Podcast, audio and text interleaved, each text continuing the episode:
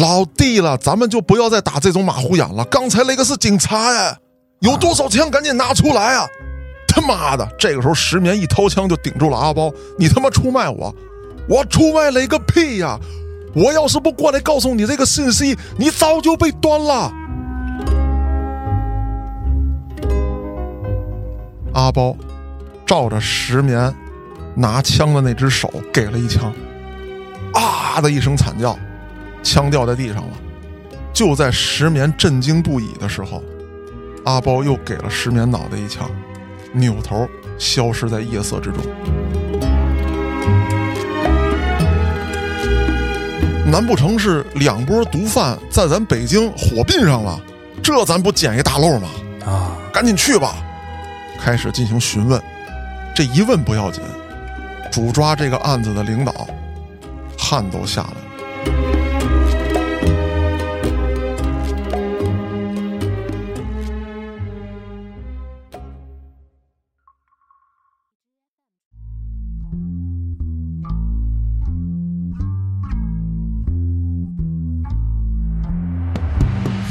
大家收听后端案内人。如果您有比较离奇的案件，愿意和我们分享，可以在微信公众号中搜索“后端组”，里面有小编的联系方式，您可以通过小编投稿给我们，也可以通过小编加入我们的微信群，欢迎您到群内与我们聊天互动。我是主播嘉哥。小黑黑京城除六害这个系列啊，终于到了读这一期了。啊，很多人盼着呢。哎，那在聊这一期之前啊，我想先跟黑老师聊一个挺感人的这么一件事儿。嗯，黑老师，你听说过这个警号重启吗？莫得就是每一位公安干警都有自己的警号，是这个是不重复的。哦，那什么情况之下，这个曾经用过的警号会被再用呢？就是这位已经牺牲的公安同志，他的后代进入公安系统了，哦，你可以用这个曾经的警号。那感人的是什么呢？在云南，就是发生在今年，有一位缉毒干警的警号第三次被启用。第三代了。对，那这件事儿呢是很感人的，可有另外一件事儿啊，让人很难过，就是也有一个警号被重启了两次，也就是说这家的第三代加入了公安队伍，可是这个警号将被永久封存，为什么？因为他的第三代牺牲了，而这位干警牺牲的时候没有第四代，明白了。而这位牺牲的干警也是缉毒警，因此呢，这期节目我觉得除了要讲这个京城除六害当中的咱们扫毒的这个案子之外，我还想扩充一些内容。那么对于中国整个缉毒来说，咱们以北京为出发点，不离开咱们系列节目的这个主旨，咱们来讲一讲啊，北京在整个建国之后的缉毒工作当中都做出了哪些贡献。根据中国缉毒网的公布啊，咱们国家的缉毒分为四个里程碑。那第一个里程碑就跟咱北京有关系。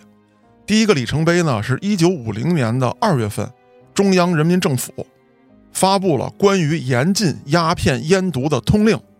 啊，这时候这只是一条通令。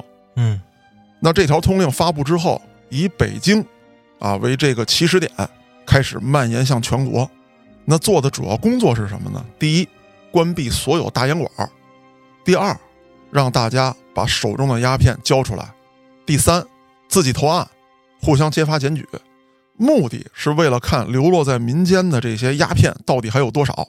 那首先来讲啊，北京市各个地方的分局开始召开大会，把这个乡镇县村儿主要的领导干部都叫过来，先动员大家上交手中的鸦片，并且呢，谁吸过毒、抽过这个大烟，都来主动的到这儿投案来，保证你的隐私，不让别人知道。如果你手里有，你把它交出来，还能在政府这儿呢领一个所谓的凭证，啊，这个凭证呢就是打今儿起我就不再是烟民的这个凭证。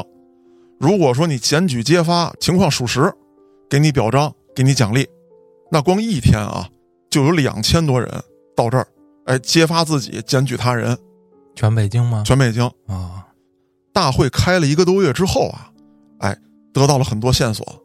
那我在说线索之前，咱说这大会是怎么回事儿？不仅仅是把领导干部凑起来开大会，就是这些领导干部，你们回到乡里、村里、县里，你们也开大会。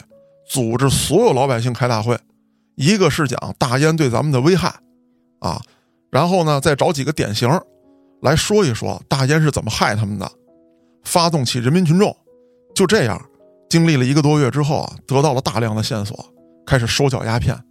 在捋这期节目之前啊，其实我对鸦片是怎么来到北京的，没有一个很清晰及正确的认识，我就以为那都是那个外国列强，嗯，鸦片战争从外头弄过来的，东南亚种好了，然后往咱这边一运。其实不是，在北京还有种植鸦片的，啊，可以种的。鸦片这个东西啊，本身来讲呢，它也是中药材当中需要用到的。嗯，只不过后来变成了毒品，大家开始吸食了。北京地区种植鸦片呢，虽然不多，但是有这种东西啊，不铲除干净了是不行的。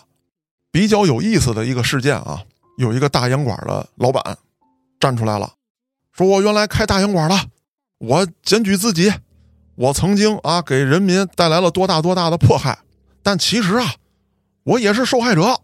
啊，我是被这个反动派帝国主义逼着这么干的。我当时自己没有认识到这些错误，如今我交出大烟土二百两。好像也不是特多呀。哎，人家公安机关一听，啊，你老小子跟我们这儿玩这个鸡贼，嗯，好呀，那你说说吧，谁曾经老到你们这儿吸食大烟？啊，有这个二麻子、三拐子，别别别说那个，别说那个，吸的多的是谁？赵财主、王员外，都弄过来吧。这赵财主、王员外一听，好家伙，你老小子卖我，那得了，我也卖你吧。他家可不止这些呀，我都知道藏在哪儿呢。啊，都跟我们说好了，让我们凑点钱把这东西买走，弄到别处去。通过这种方式，一举啊，咱们国家啊成了一个没有毒品的国家。一时之间啊，就那会儿黄赌毒都没了，嗯，全给整治干净了。主要那会儿毒品没那么多花活。对，全国各地效仿北京的做法，才实现了全国无烟的这么一个情况。所以说呢，在第一个里程碑当中，北京可以说是个标杆。那咱说说这个第二个里程碑，到了一九九零年，全国人大常委颁布了关于禁毒的决定，啊，这个时候叫一个决定了，为日后的禁毒工作提供了有效的法律武器，并且呢，成立了专门的就这个缉毒部门，在公安里面抽调有经验的干警，来专项的打击毒品。嗯，那第三个里程碑啊，也跟北京有关系。第三个里程碑的起点是一九九八年，在军事博物馆举办了全国禁毒展览。九八年的七月，中央政治局七位常委同时参观了这个展览，并且在展览之后做了讲话。讲话之后就颁布了中国禁毒的白皮书，这是第三个里程碑。第四个里程碑是二零零七年，全国人大常委通过了《中华人民共和国禁毒法》，从此啊，咱们就有法了。咱们看前几条啊，一个是通令，一个是办法，直到两千零七年，咱们这叫法了。哎，这是四个里程碑。那咱转回头来说啊，发生在北京的案子有哪些？一九八九年这一年呢，发生了很多事儿。十一月四日这一天，啊，咱们北京市公安局的几位领导干警们正在收看新闻联播，大家值班呢。啊，一看这新闻，我国外交部向西哈努克亲王赠送花篮和生日蛋糕，为他庆祝七十六岁的生日。克里姆林宫召开庆祝十月革命七十二周年胜利大会，德黑兰人民举行反美游行。世界卫生组织报道，截止到今日，世界艾滋病病人已达到十八万。就在大家看新闻的时候，电话响了，公安局的领导一接，喂，说，嗯，嗯，啊，哦，咦，嚯、挂了电话，点起支烟来。其他这些干警都看，哎呦，领导您这是怎么回事啊？啊，弟兄们，这不能叫泼天的富贵砸脸上啊，这得叫咱在屋中坐，大案已就破。这是什么什么意思？领导，别废那话，穿衣服，跟我赶紧走几位干警在领导的带领之下，开着车匆匆忙忙的离开办公楼，奔了哪儿呢？北京的一家医院。去往医院的路上，这领导就介绍了，说就今儿啊，咱看电视之前，在北京的郊区发生了一场枪战，啊，说领导这么大事儿，您您您高兴什么呀？这怎么茬啊？这都是，别着急啊，别着急，弟兄们，这次枪战结束之后啊，当地派出所的同志赶过去处理现场的时候，发现了重要情报，这些人除了携带枪支之外，身上还有毒品，并且还有上次开大会提到的那种新型毒品。哦，这两拨人啊，一波带的是新型毒品，一波带的是传统的粉儿。除了这个重要线索之外啊，当地派出所的民警在周围的损毁车辆当中还发现了大量的毒品。哎呦，难不成是两波毒贩在咱北京火并上了？而且还两败俱伤了啊！谁也没跑了啊！这咱不捡一大漏吗？啊！赶紧去吧！到了医院，有还能抢救的，有已经抢救不了的了。这位领导也着急，就要往这个急救室里闯，让医生给拦下来了。那马上做部署，该保护保护，重新调查现场的，赶紧给我重新调查现场，看看怎么回事过了一段时间，啊，这里面能被抢救过来的。能开口说话了，开始进行询问。这一问不要紧，主抓这个案子的领导汗都下来了啊！马上给上级打电话，致电公安部。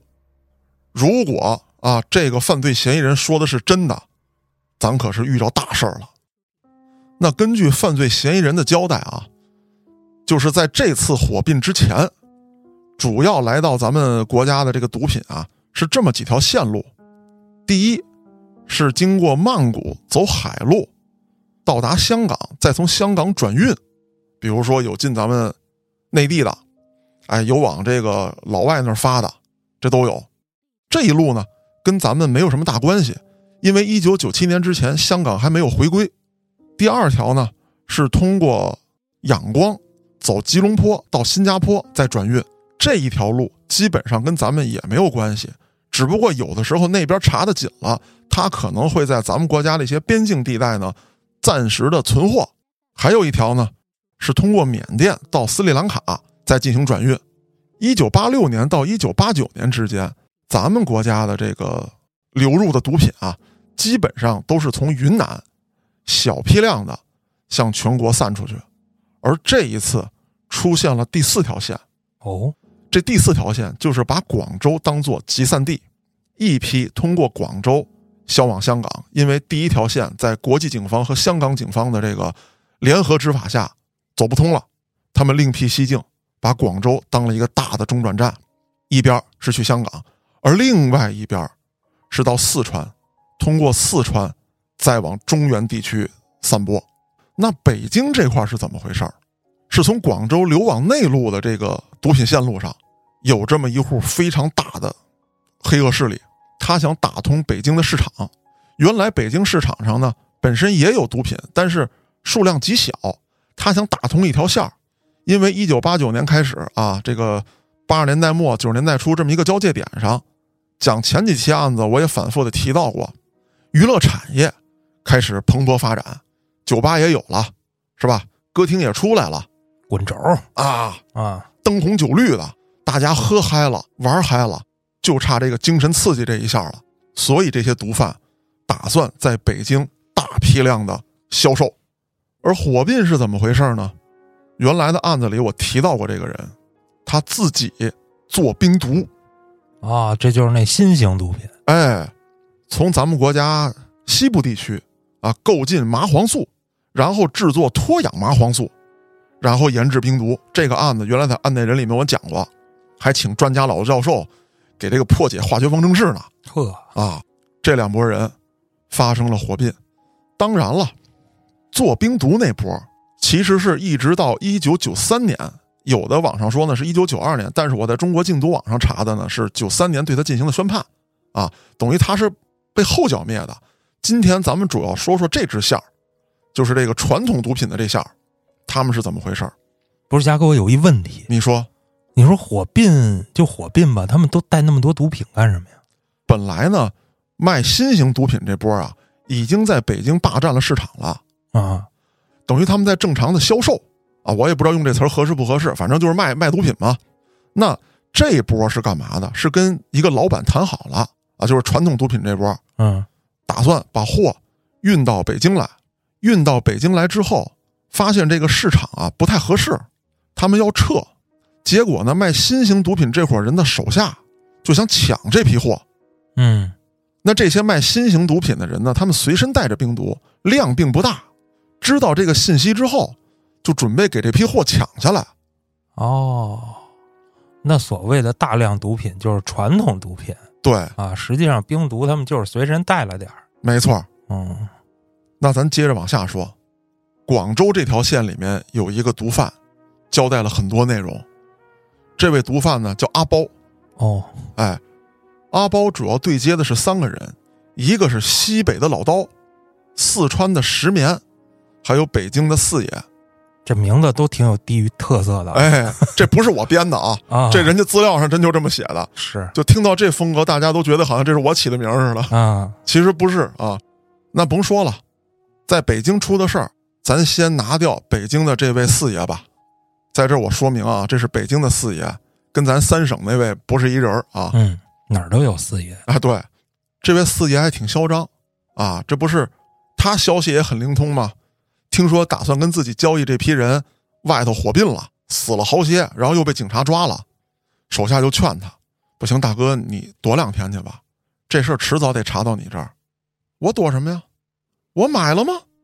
我没买呀，啊，跟我有什么关系啊？抓毒从来都是人赃俱获，碍我什么事儿？不用跑。警察找到他说，请你喝茶，他还跟人牛逼呢。走就走，我嫌你们那茶叶不好，我自己带上点儿。嗯，进了局子里之后，给我沏壶高的，还得喊上这么一嗓子，茶能明目。呵，这警察，你他妈闭嘴闭嘴！你以为你是谁啊？你以为这什么地方？知道找你干嘛来吗？知道啊，不就是阿包让人给截了胡了吗？啊，四好些人卖毒品吗？不就是？跟我有什么关系啊？我买了吗？跟你没关系，你怎么知道的呀？对呀、啊，还不许知道了。好，我先打你一个知情不报，啊，再有，你那地方禁得住查吗？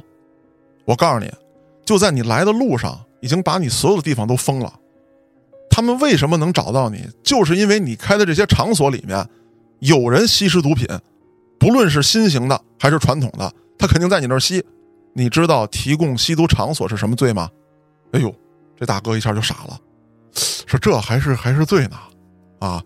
你看我也不知道这事儿啊。你呵，你 突然就换身份了，你那之后就是不停的审理，说有多少人跟你联络过，有多少人跟你这儿进行交易。当然了，这大哥也是提供了不少信息，但是最重要的，他是一个买家，警方要拿掉的是整个贩毒的这条线，那重点还在阿包身上。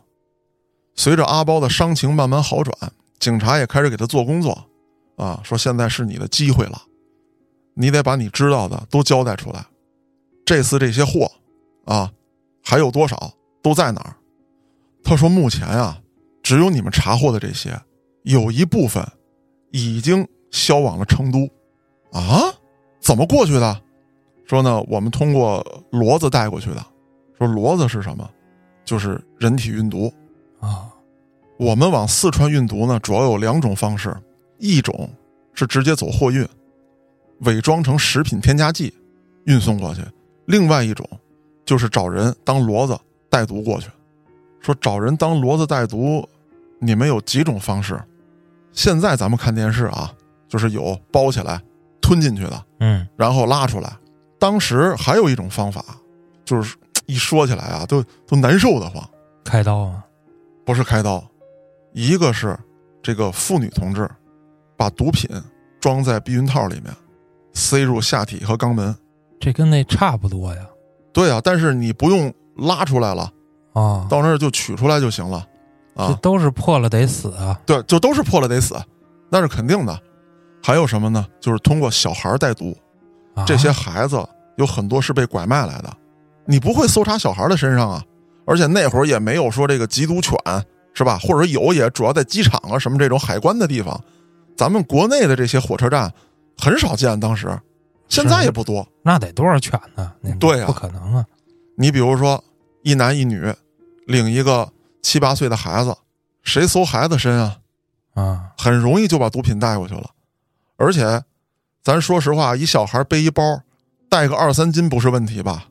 这量可就不小啊。然后就说了，说这个这些货到了四川成都之后，怎么往外运，怎么跟石棉交易？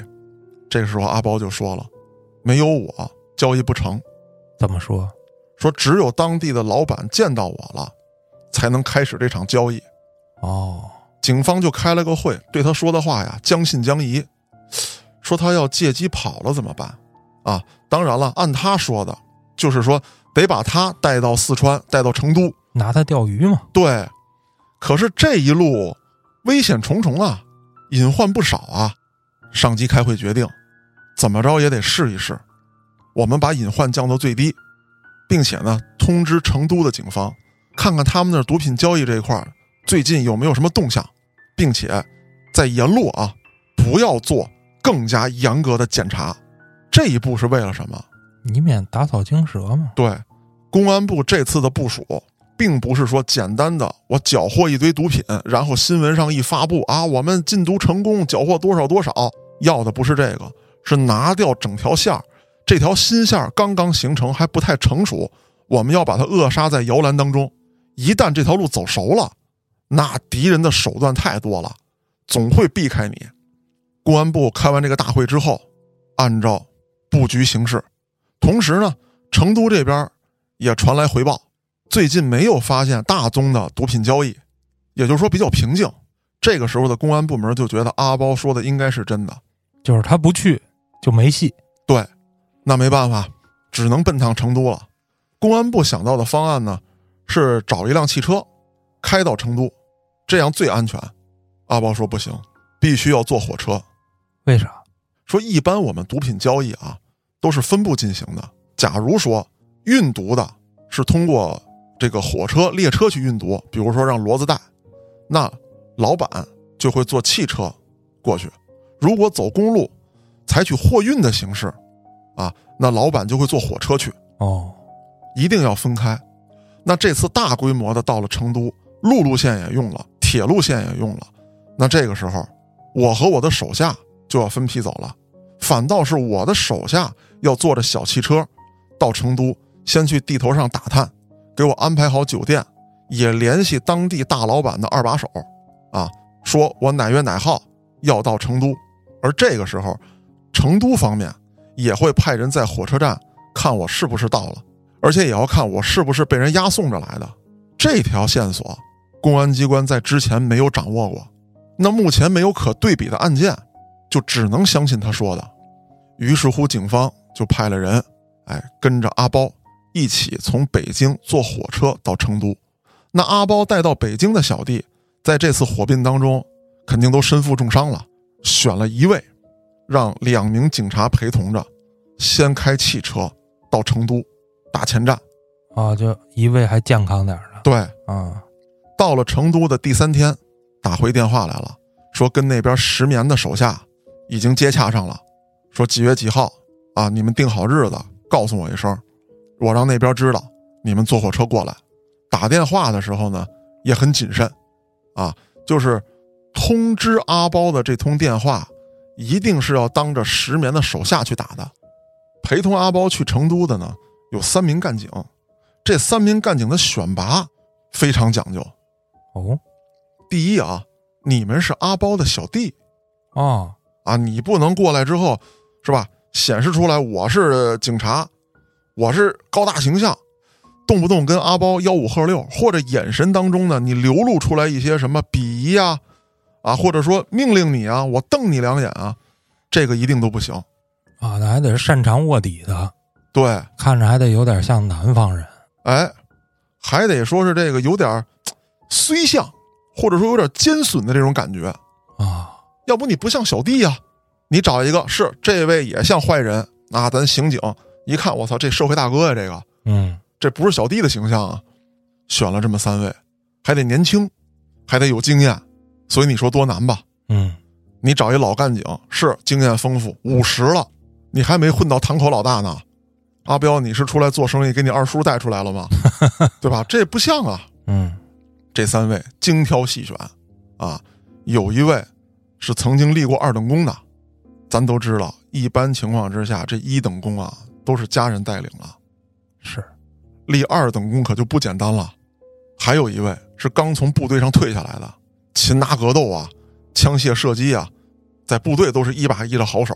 另外一位是技术型的干警，啊，就是对这个化学分析这一块啊非常的了解。这三位带着阿包从北京出发了，到了成都，一下火车，阿包表现的非常配合，啊，你看啊，那边那个搔首弄姿的那个女人，这是失眠的人，啊，你看那几个小弟互相递烟那几个，这都是盯着咱们的，啊，有一位干警就问了，老板，你的小弟怎么还没来啊？在这儿不能跟我的小弟接头，啊，这样很明显，我要自己先单独的到一个房间去，啊，到一个酒店，啊，而且我还不能住小弟为我安排好的酒店，这都是规矩。那小弟安排他干啥？小弟安排好的那个酒店，其实是给警方布置的陷阱。哦，烟雾弹。对，但是你又不能说不布置，你要连烟雾弹都没有了，那对方一看这是什么情况啊？嗯，对吧？做戏做全套啊。对啊，现开了个酒店，住进去了，马上联系当地警方，把前台的服务员给我撤掉，换上你们的女干警，随时准备策应。在酒店住了一天一宿之后，他就来到了小弟为他订的那个酒店，见了自己的几个小弟。这个时候呢，把这边情报两拨人，哎，一沟通一碰，知道了石棉那边大概的情况，也说货已经到了成都，啊，在什么什么地方。那这个干警就问了，咱们下一步怎么办啊？下一步咱们要花天酒地啊？什什什什什么意思？就是我阿包要出现在成都街头啊，要花天酒地，要这玩那玩，这样才能让石棉放松警惕。这个时候的石棉是不会见我的。有一位干警就问了：“这个石棉按理来说他是刚刚接触的你们这条线，他对这些事情怎么了解的这么清楚？”说石棉在接触我之前就接触过香港那边的毒贩，哦，那边都是这么干的。对，那边都是这么玩的，你们经验不足啊！啊，这个时候呢，几位干警想踹他，啊，那没办法，按他说的吧，花天酒地，这儿玩玩那儿玩玩，带着玩的时候，阿包也说了，你们几个不能光看着，要一起玩，哦，该让小妹坐腿上要坐腿上，酒该打开要喝是得喝的，哎呦，这对干警来说比打仗还难呀！这，难受啊！嗯还有就是什么，让自己啊手下的一个干警啊，这时候咱们用手下这个词，因为是假装他小弟嘛，嗯，你还得去惹点麻烦。哦，为什么呀？毒贩不应该都低调吗？对不对？咱们为什么要惹麻烦呢？这这这节外生枝啊！让你惹麻烦是为了让石棉出现，这就是石棉的场子啊！我们突然来这里交易，你以为除了警察就没有别人盯着吗？对不对？其他帮派会会使坏的。我以这种方式见石棉没有问题，我在他场子捣乱，他要来镇场子吗？还有这么一说呢？哦，那那怎么使坏？你过去调戏那个歌手，这个干警没办法过去。老妹儿，给我点首歌呗，哦，咱来一合唱的，你跟哥一起。啊，说对不起，老板，这还没有到点歌的环节。啥他妈没到环节呀？他妈给钱没给钱啊？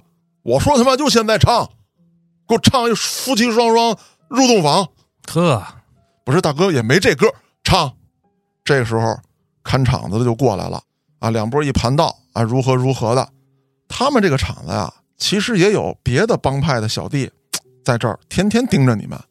眼线。哎，就这么着，以这种形式蒙蔽警方的同时，还要蒙蔽地方其他帮派。两拨人见了面了，那这个时候啊，就要双线操作了。阿包只能带一位小弟去见石棉，剩下的人要做好联络的准备。联络谁呢？联络那些已经把毒品送到成都的人。如果两位大佬谈好，两位大佬这儿做钱的交易，那边做货的交易，只有这样，警方就算来了，也查不到两位大佬。啊，钱货分离嘛。对，而他们交易的时候啊，肯定是要验货的嘛。这个验货的过程很有意思，跟电影里演的呢比较像，但是呢又会有那么些许的不一样。首先来讲，电影里演的肯定是啊，找一个包房，啊，这个哎哎这正啊这个不不，一般不都是什么海边的破工厂吗？那货哪能拿到包房去？就差不多是这意思吧。嗯啊，那边啊，就是找了一个废弃的烂尾楼，准备着进行交易。当然是石棉的人先到这儿，货肯定不能先出现，万一被抢了呢？只有老大这边说行了，这货才能过来。当然说验货的得先带过来啊，一验货没问题。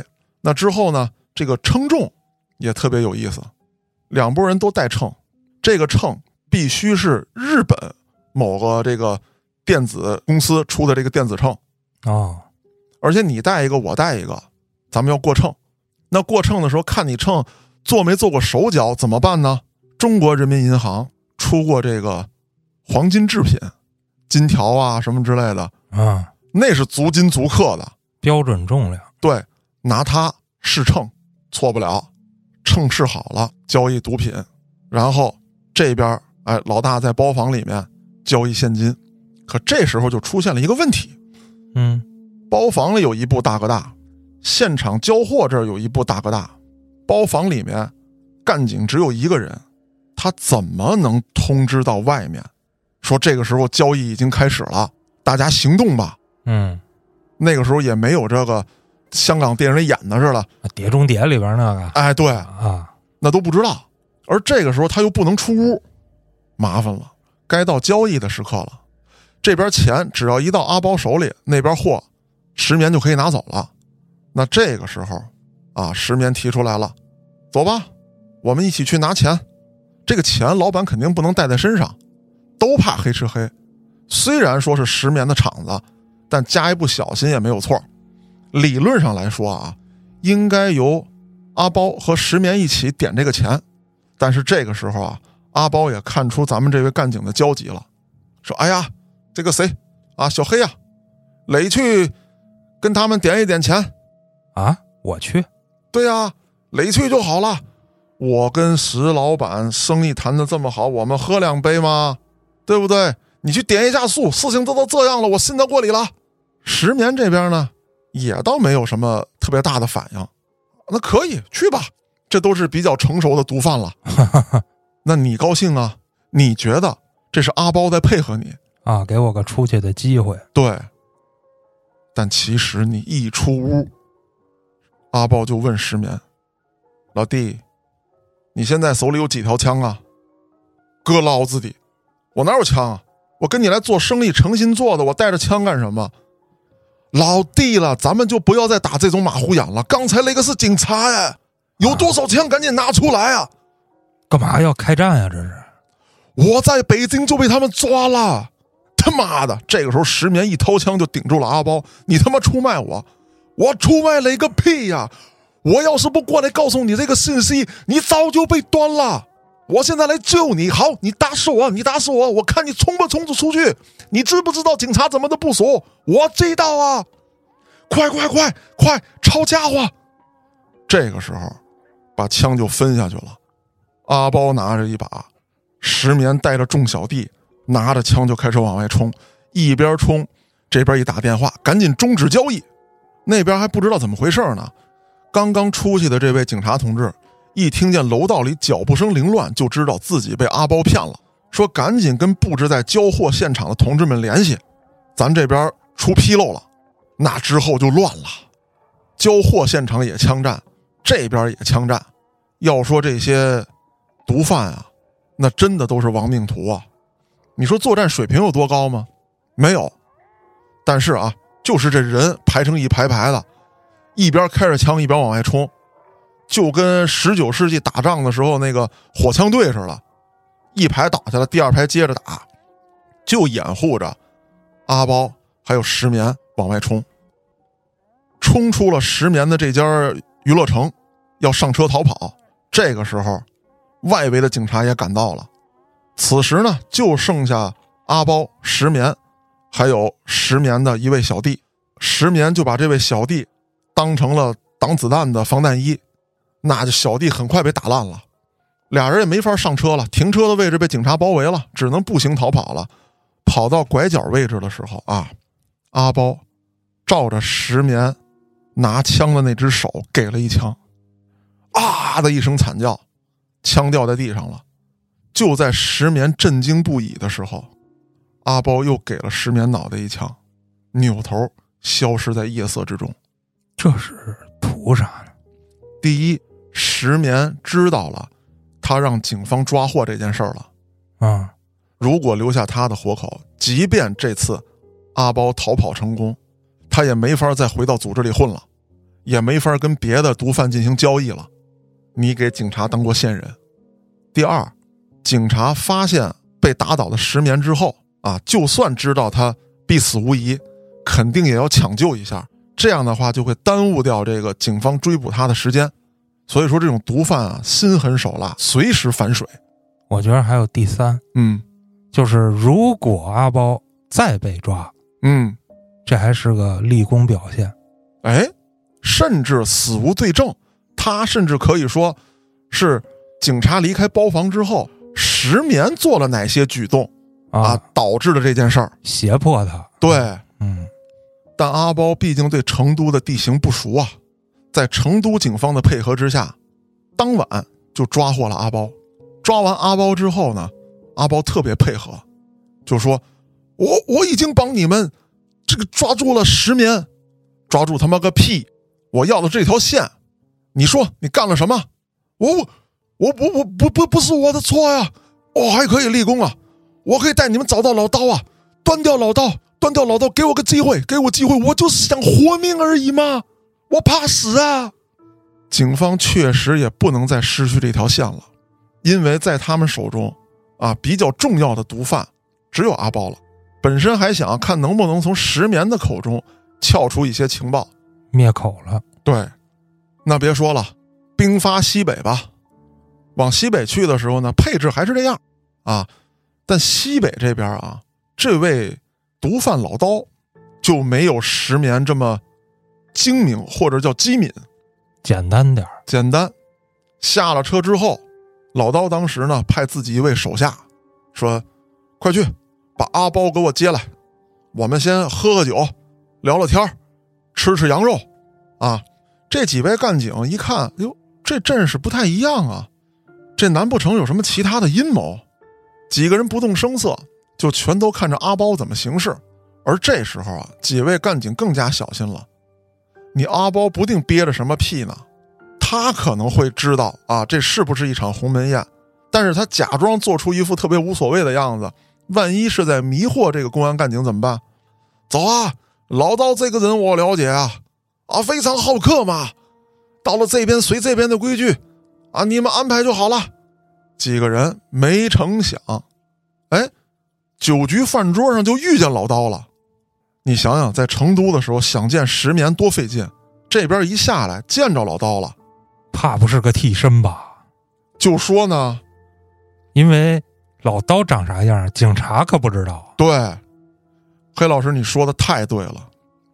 进来这个人是阿包起身过去跟他握手，刀哥。嗯，那这个人也顺势承认了自己是老刀，而这些情况当时警方是不知道的。这应该赶紧跟当地的警方核实。对，但是那会儿又没有这智能手机，说啪拍一下就对、发过去啊。很难。来当地之前，确实联系了当地警方，就说你们这儿有没有一个这个毒贩，或者说社会大哥身份的这种人，外号叫老刀。这可让当地警方难住了，啊，说确实有，但太多了，啊，就就叫什么刀的多，就特别多，老刀、洋刀、铁刀刀哥、啊、刀哥刀爷，啊，就全是。你这怎么查呀？而这条线，就像黑老师刚才你说的，只有阿包认识老刀啊，就是这个贩毒线上的这个老刀，警方无从下手，唯一的办法就只能说走一步看一步，加强监视，提高警力。酒席宴间，这位贾老刀就跟阿包啊推杯换盏，就说：“这次你带来了多少货，我们打算全都吃下，有的是钱。”而且还说啊，以后啊，往西边来这条线，你就跟我一个人联络，全都由我这儿做集散地。还有什么呢？说前不久啊，从北京那边来了批人，从我这儿弄走点药材，哎，咱们可以来回来去的走这条线。我以后呢，药材这条线给你，你毒品这条线啊给我。咱们除了做买卖之外，这两条线咱可以互换。话说到这儿呢，这个阿包就赶紧灌这位贾老刀酒你可别说了，啊，几杯酒下肚，你胡说八道。一进门的时候，我这拉着手叫你老刀，你看似明白过来了。这会儿几杯酒下肚，你他妈又糊涂上了。嗯，阿包又不敢暗示这位贾老刀，说你赶紧派你小弟给真老刀送信儿去，都在这个包房里面吃吃喝喝呢。那没办法，阿包只能硬着头皮把这个酒席吃完。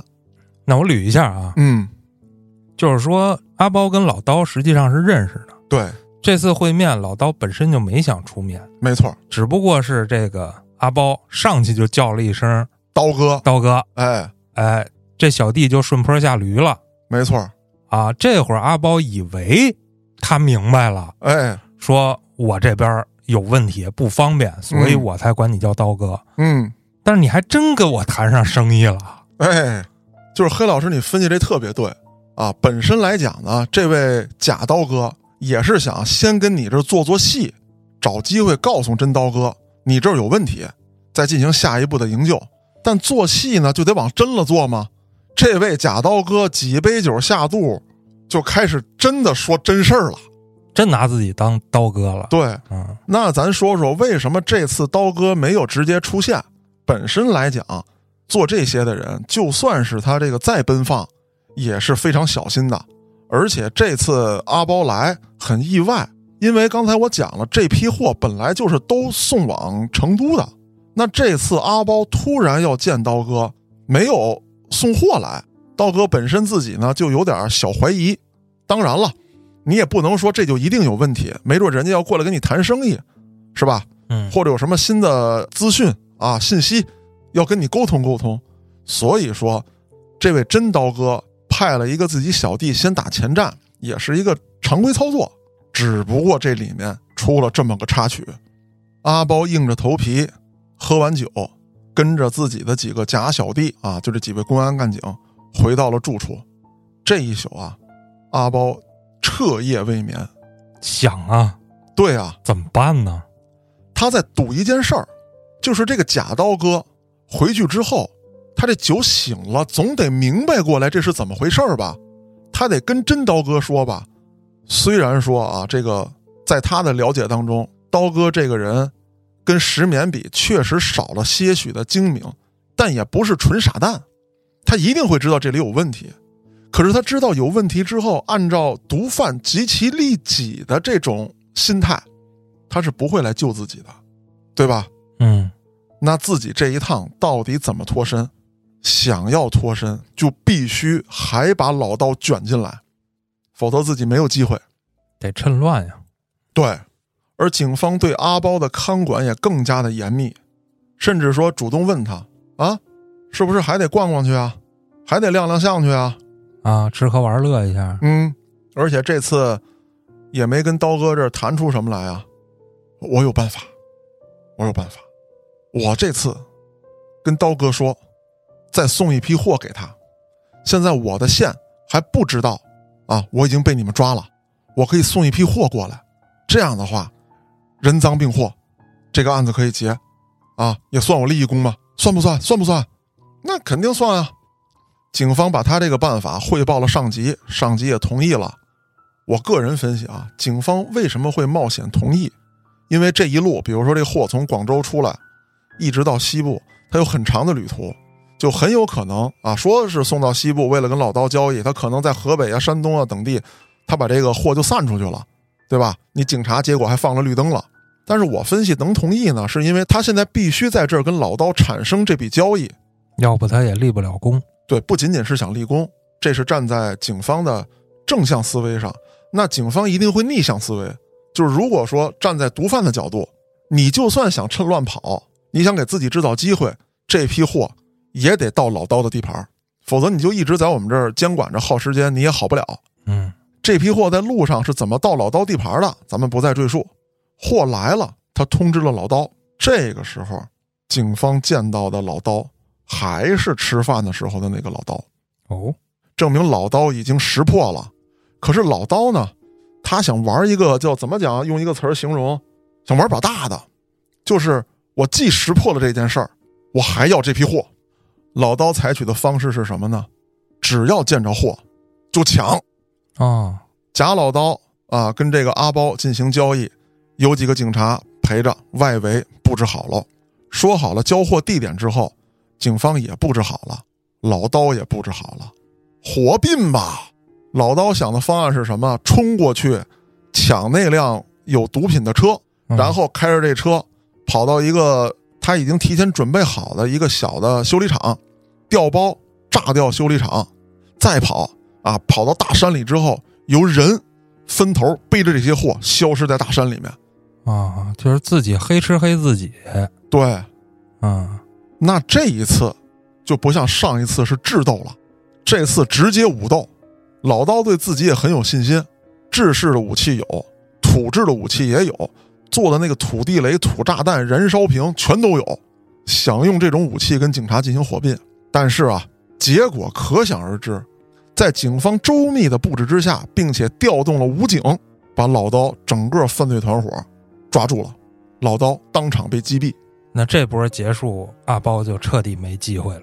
没错，而且阿包在最后的大战当中啊，依旧不老实，想借机逃跑，被警方再次抓获。那资料当中呢，并没有显示阿包最后的这个怎么量刑的。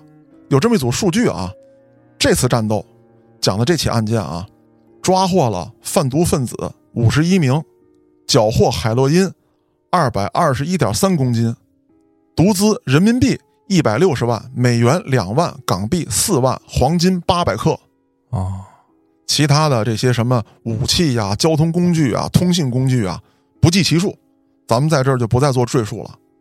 我手头上的资料呢，并没有显示这次行动牺牲了多少的干警，但大家听我讲这个案子的时候呢，就是这么激烈的战斗啊，各种枪战啊，再有就是咱们看报道。看这个电影作品，都知道毒贩的凶残。我猜测呢，这里面一定也有因公殉职的缉毒英雄。毒品这个东西啊，真的让人感到特别的恐惧。嗯，咱们原来讲案内人的时候也说过，他除了就是我吸一下过瘾害自己之外，他还是其他犯罪的一种辅助手段。打比方，控制这个卖淫女，嗯，或者说控制一些亡命徒。你去不去把这人给我捅死去？你去你就有这口抽的；你不去你就没有，你就难受。让你干嘛你就得干嘛。甚至在近几年呢，毒品对未成年人的渗透越来越明显，吸毒人的年龄也在有低龄化的趋势，这就让人觉得十分的危险。而且贩毒这事儿在所有的犯罪里边，我一直认为它是就是怎么说最恶劣的那个等级。嗯，因为。你大家看所有的这些什么犯罪的片子、黑帮的片子啊，里边可能觉着哦，他行侠仗义，对。他可能暴力一些，对，或者怎么样的，觉着还挺英雄的。但是他们所有的这些所谓的正派的黑帮啊，都会说毒品我不碰。对，就是这，甭管是国内国外哈，这都是一个底线。没错啊，就像黑老师说了，就是黑帮主题的电影当中，那个反派也一定是让一个毒贩去当。对。啊，嗯，那关于毒品这件事儿啊，我觉得这是说不完也聊不完的，而且咱们一定是了解的不够透彻的。在这儿呢，推荐大家啊，去登录一下叫中国禁毒网。我在捋这个案子的时候呢，很多数据也是在上面找到的，里面的一些报道啊、图片啊，真的是让我看的啊触目惊心。在节目的最后呢，就推荐这个网站。我是主播嘉哥，咱们下个案子再见。